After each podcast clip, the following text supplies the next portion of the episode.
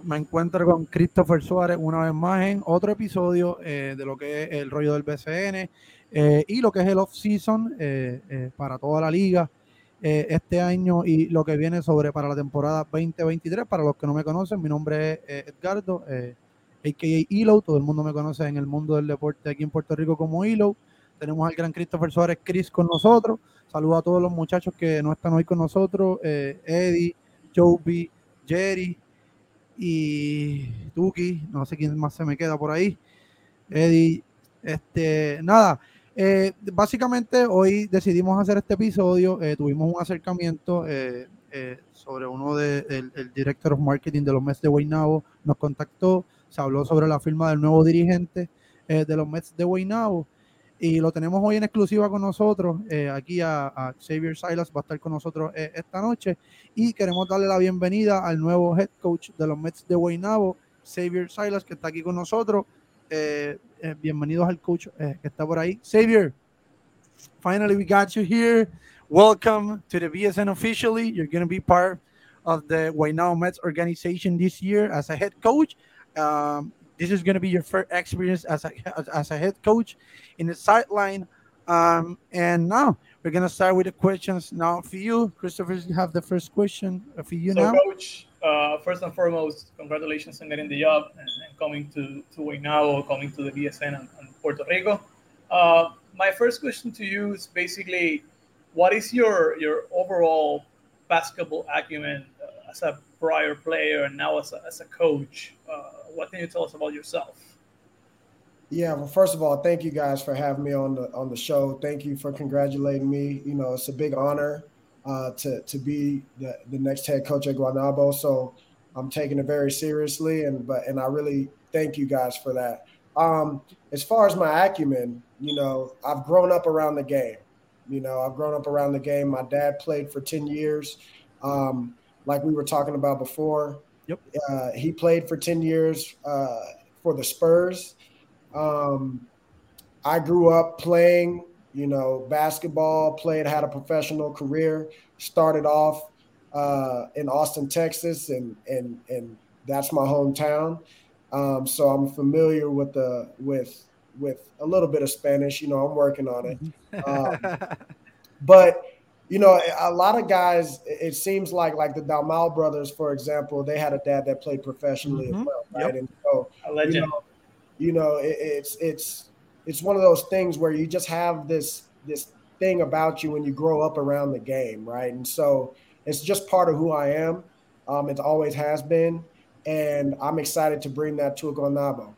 Awesome, awesome. Um, Xavier, when we made a research, uh, when, when when we see the news that Guaynabo has gonna get a new coach, a new head coach, and we see when we see the name Xavier Silas, we made a research. First of all, it came to my mind. I said, "This guy is 34 years, and it's a former basketball player. A few years, like like how many years ago? Two years ago, you were three, you, three years ago. You were playing basketball as a professional basketball player." And I said, "What he's doing coaching now? Maybe he can still play." Um, but the question here for me is talk to me about the transition to be a professional basketball player now to a professional head coach for you right now. You, you, you know, you guys have seen this over and over with former players having yep. success. You yep. know, Pachi, Ayuso, Dalmau, Casiano, all these. Oh, you know, you know a lot. You said Oh man, you know, I, I do my re- You're not the only one that do the research. That's good. And Sounds so good. for Great. me, you know, having the ability to be a former player to come down there and really um, grow mm-hmm. and to really get the experience and to really compete, because look, all those coaches that were former players, they've had success. You know, yeah. so just because I'm 34 doesn't mean that I can't have success and that I'm not expecting success for myself.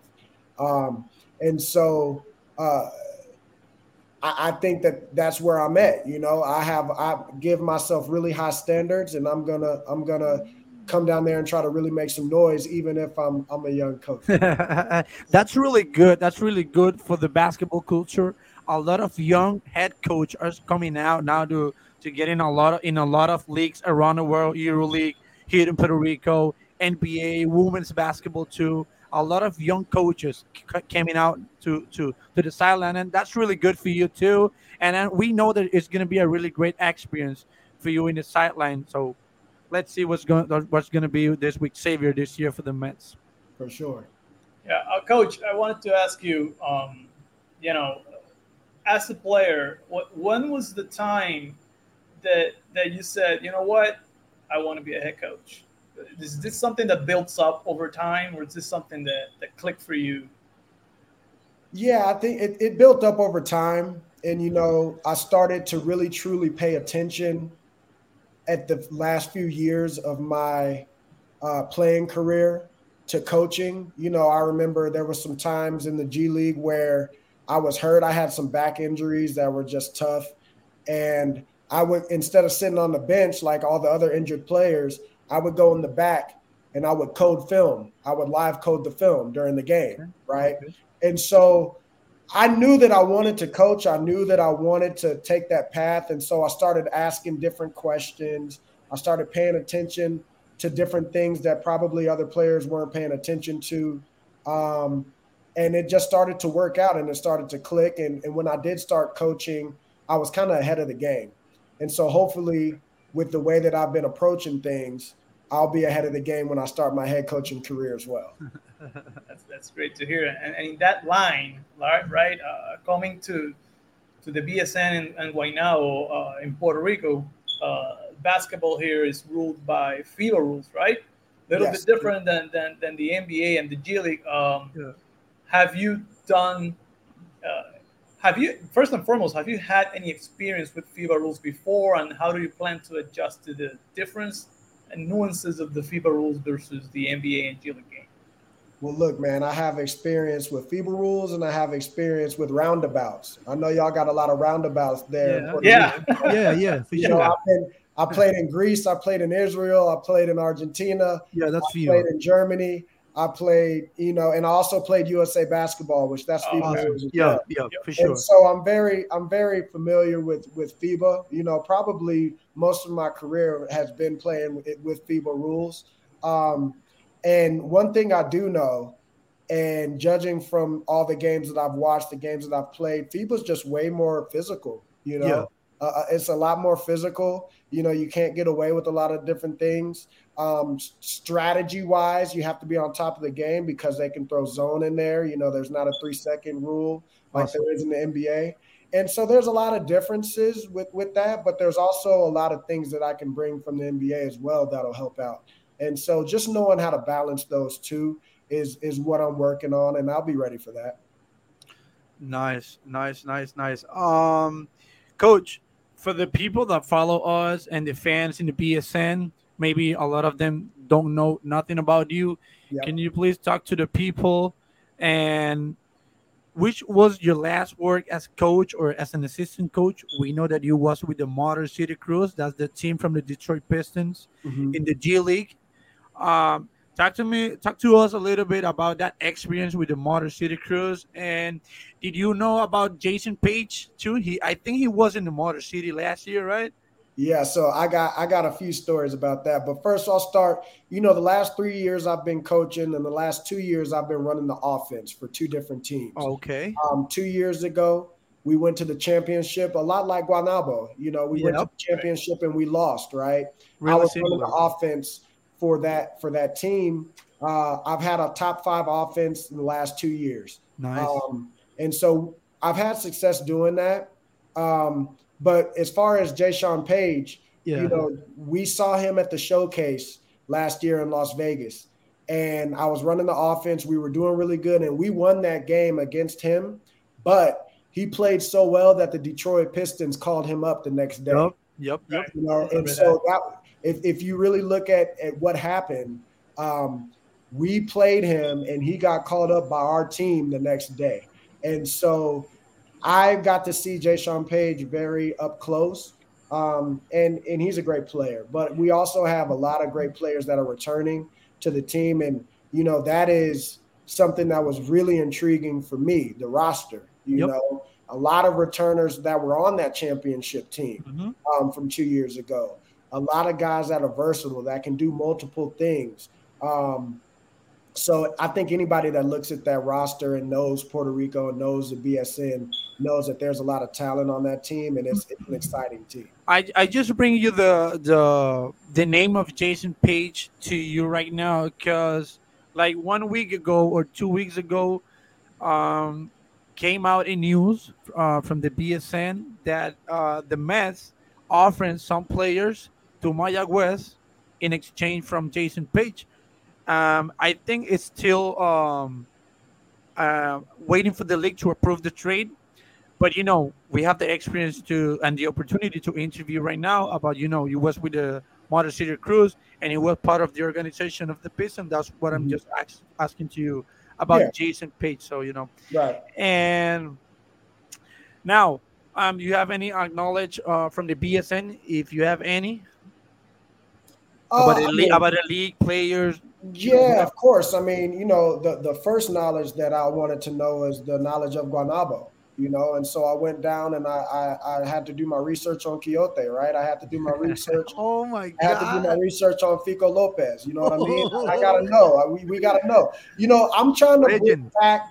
I want to bring back the 80s and 90s kind of energy that we had in Guanabo with Fico Oh, and Quijote. We You know had- what I mean? That's we- what I'm trying to do. So So those was great years for the Guaynabo fans, for the Guaynabo organization, and we had similar experience in Right. the 2021 year. Was a great right. year for the Guaynabo Mets. They hit That's the right. finals. So yes, yes, that, that's really good. You know, you so- surprised me a lot with Fico and, and Quijote. You surprised me a lot. A come lot. on, man. You, you, you think that you're the only one that does the research? Yeah. coach, coach is researching and, and Come on, and man. it's very organized. It's Yeah. something that, that we read on the uh, official press release about you, Mhm. about you being organized and studying the game, right? Basically being uh, someone who studies the game a lot. Um, and, you know, just blew us away with the names you mentioned about the BSN without having any knowledge about it. So you're on the right track for that. Um, now, going back to you and, and as a coach, now we, we want to know, right? Um, what what's your desired style of play that you're going to bring to Guaynabo this year, and, and what kind of players are you looking for to implement that style? Well, style of play, you know, what's been successful for me is we're gonna play fast. You know, we're gonna play Fast fast.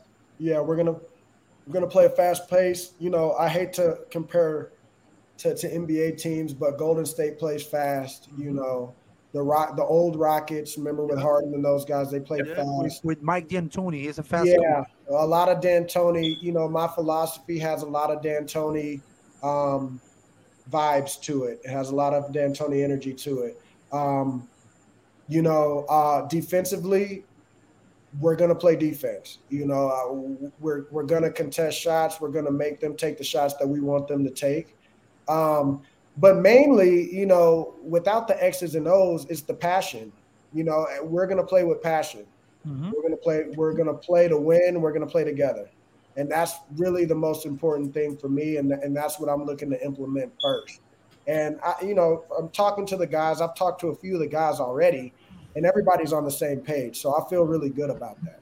So you already got communication with uh, some of the guys from the from the Guaynabo Mets already? Yeah, I've, I've talked to a few of them already. I talked to Bachman uh, earlier. You know, I, I talked to, um, let's see, who did I just get off the phone with? There's gonna be Taekwon Rolon. I talked Um, to Taekwon. I talked to Taekwon today. actually, he's in Venezuela playing. I talked to him. Uh, He was in Venezuela. The, the the it was tough because of his uh because of his service, but I was able to talk Yeah. to him. Okay, right? okay. And so, you know, I, I was able to talk to the guys, and it's it's been a good experience. You know, I talk I, I text with Han. I didn't get him on the phone yet. Okay. He, he, he had he had uh he was on daddy duty, so he had the kid. yeah, yeah, yeah. And then uh, I talked to EJ as well. Crawford. And so, um, been able to talk to those guys, and everybody's just really excited. You know, everybody's excited, and and they're willing to do what it takes to win a championship. And um, and and so I think that we won't have a problem with guys and their passion to win. one of one of the positive things of that young group because if it's a young group obviously you got a veteran on Ronaldo Bachman Yeah. uh, John, John Han is already a veteran in our league but it's a it's a young group of players. And one of the good things about that organization in Guaynabo right now with that group is that they are playing together since 2020. So you know they played the bubble here in Puerto Rico. Same same um, actually the same roster. We can say the same roster. They got Taekwon in the bubble, Jonathan mm-hmm. in the bubble. Obviously, the import players change every year. Right. Uh, you know, other players have contracts in the exterior and outside Puerto Rico. So that's one of the positive things that they were playing together uh, since 2022 to, to the to right now to, to 2022, and where was where was um talking uh, minutes ago the Mets were in the were in the bubble 2020 they went they they hit the semifinals in 2020 2021 they went to the BSN finals. And this year they they went close to the playoffs but you know things happen injuries um, issues with the import players or whatever. And you know next year 2023 Xavier and the organization. Now what we can expect from you uh, from Xavier and the Mets for the 2023 uh, BSN season? We want a championship you know what I mean? I, I think that that's our standard you know and, and, I think everybody has the same standard. Everyone has the same goal you know starting off with the with the league. And so you know that's what we're that's what we're here to do you know? Um, at the end of the day, we've been very close, mm-hmm. and and I think that we have the talent there. Um, what we're what you're going to expect is a team that plays together and plays hard. Those are the two most important things.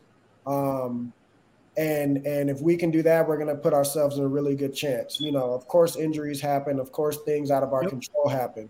But um, I like this group. Everyone that I've talked to has the right energy about them. Uh, they have the right mindset. And so I believe in this group. I really do. I believe in this group. I think that it's a really good group and they want to win. And that's half the battle. You know, that's half the battle. Nice, nice. Um, I have another question for you. Um, as a head coach or as an assistant coach in the sideline, what was your biggest challenge right now? Uh, I think just –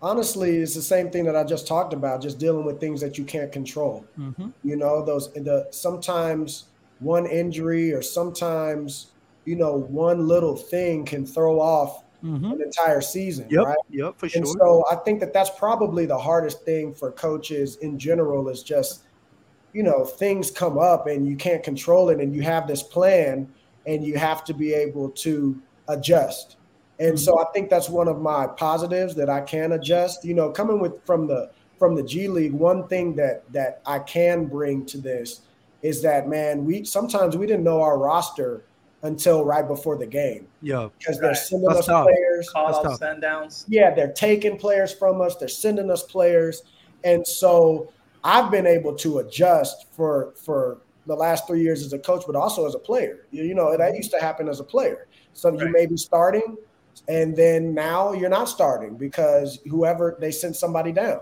And so um, being able to bring that, I think, is is a positive thing, and I'm looking forward to to not having call ups anymore, right? call ups and send downs. I'm looking forward to that. That was hard to deal with, and so yeah. uh, probably the biggest thing that that I used to deal with, and that was the hardest thing to deal with. I don't have to deal with anymore. right. I, I just ask you because when I when I was doing the research about you, about your career, I said this guy is really young, and you were uh, sharing time, sharing court, sharing locker room energies with maybe a lot of players that are still playing basketball, and now oh, yeah. you need and now you need to be head coach. Yep. And uh, you know follow rules from you to a guy that's out at 20, 25, 30, 35. Now, it, it, it's hard for you as coach now because when you're a player, how you prepare yourself? Because when you're a player, you need to go to the weight room, you, you know, to go to do drills, you know, you know, you need to prepare yourself for games or for whatever. As a coach, how you prepare yourself now? Well, I, I'll, I'll, I'll start with this. You know, the last two years, everything that had to do with the offense on those teams, I, I, ran it. I ran every part of practice. I ran every film session. I talked after the game, everything that had to do with it. So I was calm, almost like a head coach for the offense. And um, I can only thank the coaches that I coached for, my head coaches that I was working with, um, to give me that experience and to give me that responsibility because – I don't think without that I would be ready for an opportunity like this. But now that I was able to do that and and you know I kind of ran everything that had to do with it, I feel comfortable, you know, um, doing that because I've been doing it for the last two years just on one side of the ball.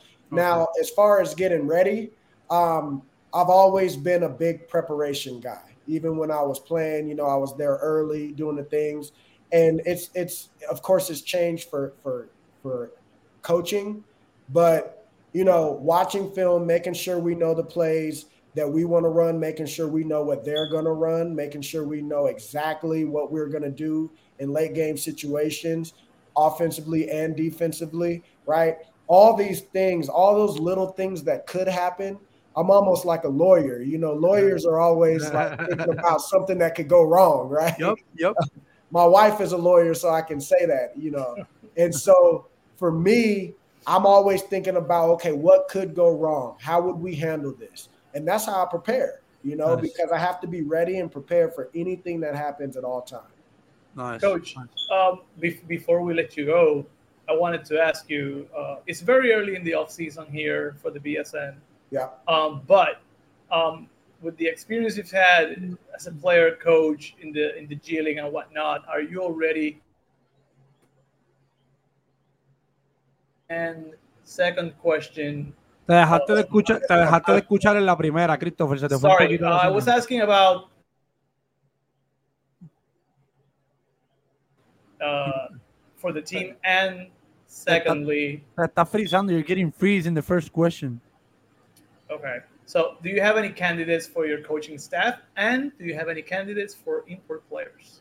Um, you know, with the coaching staff, it's so early. You know, I'm doing all this stuff for me right now. I'm just getting done with it.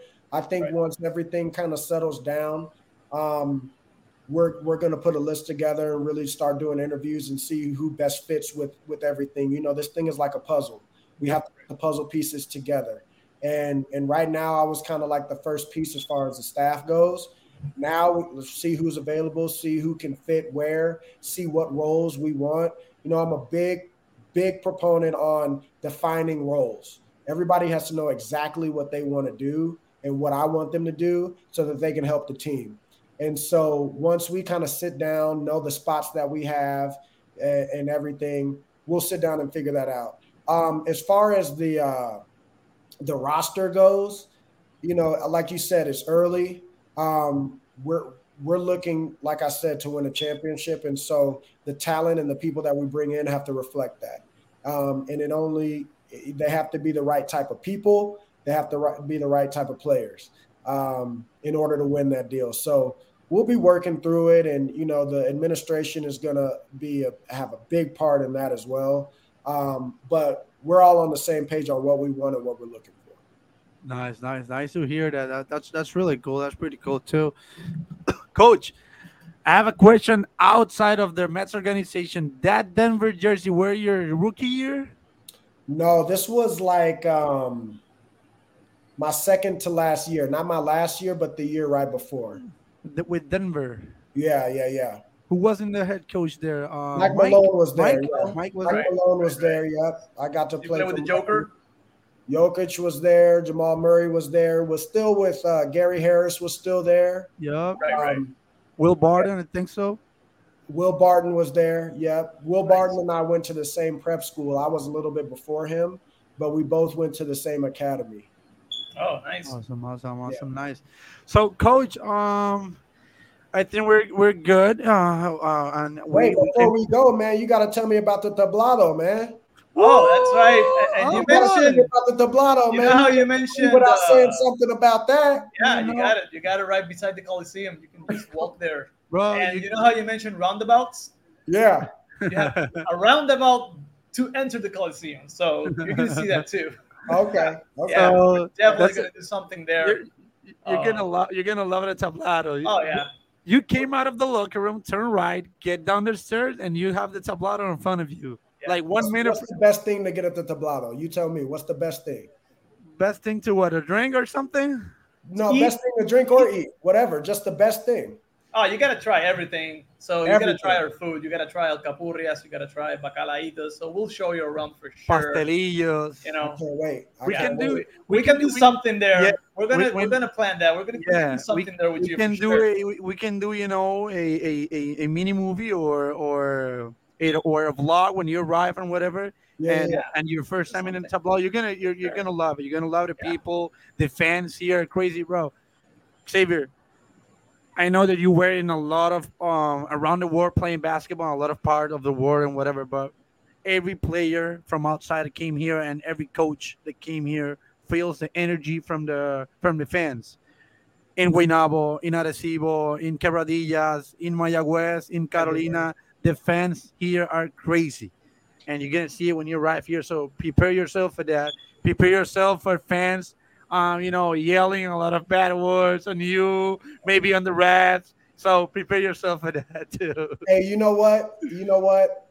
What I want to do is is is I want to have Guanabo be one of the hardest places to play. Nice. You know, that's that's one of the things I want because every time I hear hear places that that people say it's really hard to play, you know, it hasn't been Guanabo, right? So Yep. for me, it's like, okay, we're gonna get the tablado popping, and then we're gonna go in there and have one of the hardest places to play. All right. I love it. That's What we really do? I love I love to hear that because for me, for me right now, the tough play here in Puerto Rico to play as a visitor team is the Atléticos de San Germán. They were in the final this year. I saw that. They got Norris Cole, Norris Cole as an import. Yeah. Rondae Hollis Jefferson, were Jefferson, there yeah. too. Uh, they bring um the other PG was um Nate Mason. Nate Mason Jr. He was really great. He got injury in the finals too. He got injury, you know, but that's really good, and and that you know motivates me to to keep going to the court. That that that, that was really good to hear that from you. That Yeah. uh, Guaynabo is going to be the tough uh, to play. So that's really good, really good, That's, really that's good. what I want. And I'm when I come there, you know, I'm, I'm trying to come early. I'm trying to meet the fans, but we we we we got to get that thing popping. We got to get that thing full. You That's know? good. We got to get that thing full. Good. And we we uh, we work in the BSN as a media. You know, we are media. We have our page Sports Talks PR and El Rollo del BSN. We have two pages of media in Puerto Rico. But our principal team, since I have five years, is the Mets of Guaynabo. I live in Okay. Guaynabo. I live in Guaynabo all my life. I, I, I have 25, 28 years old, and that's my team. I love the league. I love all the of the teams. I have friends that plays in a lot of teams, but my principal team, and I'm naturally from Guaynabo, so I support the the Guaynabo Mets. That's that's my priority. That's Uh, what I like to hear. That's what I like to hear. That's what I was waiting to hear. But Chris, what about you, Chris? Same thing. I grew up here all Okay. my life, and I've always, when I grew up, I always heard my father and my grandfather talk about how the team was in the 80s, in Right. the beginning of the 90s. I never lived that because I was a little kid, Right. and just to get a taste of it and see a taste of it in 2021 was was amazing. So I would love for it to continue. I think if the Mets are really good, it's good for the league. Uh, San Germán being great last year was amazing for the league, and that franchise basically, you know, very similar to Guaynabo in terms of you know it was very good in the 80s and 90s. When you look at the record books in the 80s and 90s, you're going to see a lot of Guaynabo and San Germán in the runner-up cha- for championship or champion. They had their best years those years, um, so it's great to see those teams come back and make the league better. Also the other teams are always you know are you know contenders every every year. The Vaqueros from Bayamon, they were the champions They each are the year. current champions right now. His owner is uh, the Yadier Molina, the catcher from the St. Louis Cardinal. He's the owner of the team. Mhm. Uh, they got uh, Arecibo. They got two younger new um, owners. One of them are singers from here, Anuel AA. You know, I don't know if you know about him. He's gonna get to know everything. Yeah, yeah, he's gonna know everything, but gonna research everything. it's gonna it's gonna be a good experience for you, coach. Um, I got nothing uh, else to tell you. Welcome to the BSN. Welcome to Puerto Rico. This is your house. This is your media, whatever you want it, and we're gonna we're gonna see. We're gonna meet us. We're gonna meet us. I got one more thing before we go. Yep. What do you got? Oh, Son los Mets. Son los Yeah, Mets. that's Yes, great. sir. That's it. That's all I got to That's say. That's all you gotta say. That's, That's a, that's a, that's a really good way to finish this program. So thank you, coach. Thank you, Angel, for the opportunity. Thank you for the Mets of Guaynabo and all, all the entire organization for the opportunity to have uh, Coach Xavier Silas here with us. And thank you, Coach. Thank you, and uh, welcome to the BSN. Appreciate you guys. Ahí you. lo tenían mi gente, eh, Xavier Silas, el nuevo dirigente de los Mets de Guaynabo. Eh, tan pronto él aterrice con nosotros en Puerto Rico, lo vamos a tener con nosotros. Así que gracias, mi gente, y hasta la próxima, Corillo.